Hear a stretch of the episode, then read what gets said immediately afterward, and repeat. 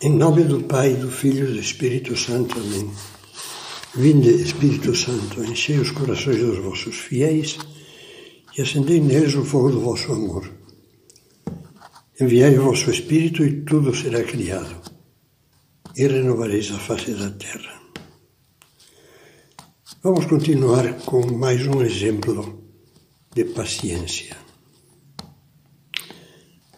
Há alguns anos, chegou-me às mãos um recorte de jornal que me sensibilizou muito.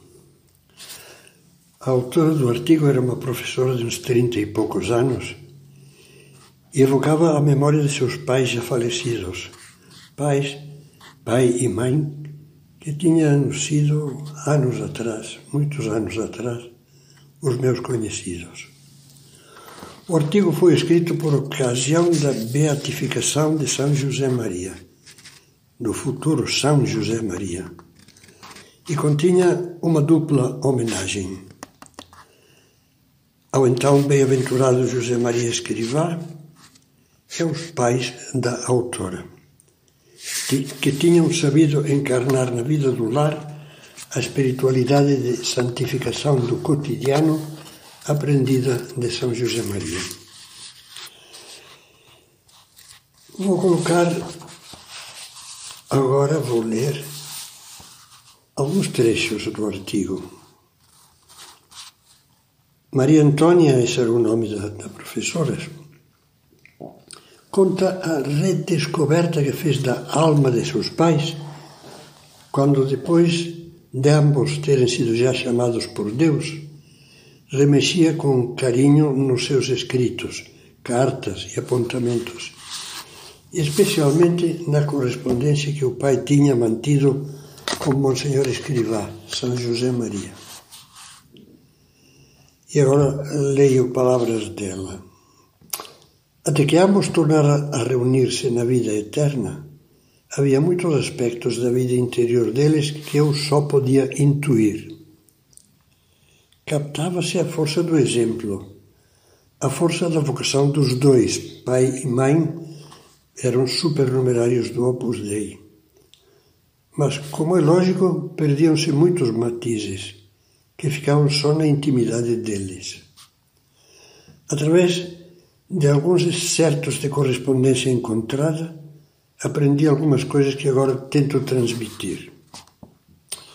Olhando para trás, Maria Antônia evoca a progressiva descoberta que foi fazendo de muitas coisas maravilhosas que teciam, por assim dizer, o ambiente de seu lar e que hoje percebia que não estavam lá por acaso nem por geração espontânea, mas como fruto do espírito cristão generosamente vivido e cultivado pelos pais, num dia a dia amoroso, abnegado, paciente. Meus pais já eram do Opus Dei naqueles duros anos 1950 eh, de Barcelona, quando eu ainda não tinha nascido. Agora não é o momento de esclarecer, mas basta dizer que naqueles anos 1950, 51, etc., tinha havido em Barcelona algumas incompreensões, incompreensões dolorosas de autoridades contra o Opus Dei. À medida que fui tendo uso de razão e tornando-me mais consciente do que me rodeava, julguei sempre que o ambiente reinante na minha família, que a educação que estávamos recebendo e que tantas vezes tenho agradecido a Deus, fosse o normal em todas as famílias. Com o decorrer dos anos fui percebendo que nem de longe era tão normal. Os princípios dessa educação eram bem claros uma grande liberdade, liberdade baseada no senso de responsabilidade inculcado desde crianças. Otimismo e alegria fundamentados claramente na fé, pois não faltaram dificuldades e obstáculos em todo o caminho terreno de meus pais. Uma sólida formação na doutrina cristã, unida a um modo positivo de nos sugerir, sem impor, detalhes de vida de oração e uma profunda e arraigada devoção a Nossa Senhora, a quem todos considerávamos e continuamos a considerar a especial intercessora para os assuntos familiares. Ficou-me muito claro que um dos pilares básicos para que esse ambiente familiar se mantivesse era o fato de que em todos os momentos o exemplo de meus pais, os seus atos, iam na frente das palavras. Passados os anos percebi, sem que eles nada me dissessem, que aquilo era o espírito do Opus Dei.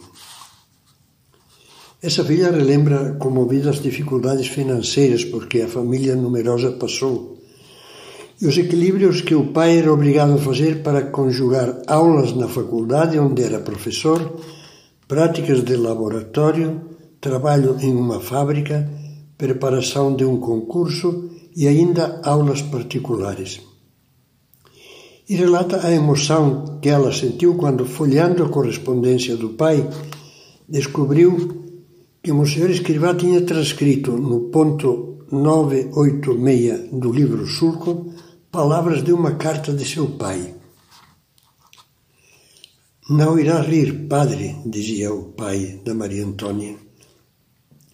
Lhe disser que faz uns dias me surpreendi oferecendo ao Senhor de uma maneira espontânea o sacrifício de tempo que supunha para mim ter de consertar um brinquedo estragado de um dos meus filhos. E responde São José Maria, nesse ponto, não sorrio, fico feliz, porque com esse mesmo amor Deus se ocupa de recompor os nossos estragos. Tenho, comenta a filha, recordações muito vivas dessas cenas. As bonecas descabeçadas ou sem pernas, a peça que precisava ser colada. Tudo isso nós sabíamos que, deixando-o na mesa do escritório do papai, tornaria a adquirir rapidamente a sua forma original. Que pouco valorizávamos naquela altura o ato heróico que podia significar para ele o fato de gastar 10 ou 15 minutos. Mas como o valorizava aquela alma que em Deus, através do espírito do Opus Dei, lhe saía ao encontro nesses pormenores minúsculos, mas grandiosos por estarem cheios de amor. Mais de uma vez acrescenta a filha: Tenho esclarecido em público que eu não seria o que hoje sou se não tivesse recebido a educação que meus pais me deram. Se não tivesse tido o seu exemplo em face de tantas contrariedades e situações difíceis, entre elas a morte de dois filhos, porque Deus permitiu que passassem.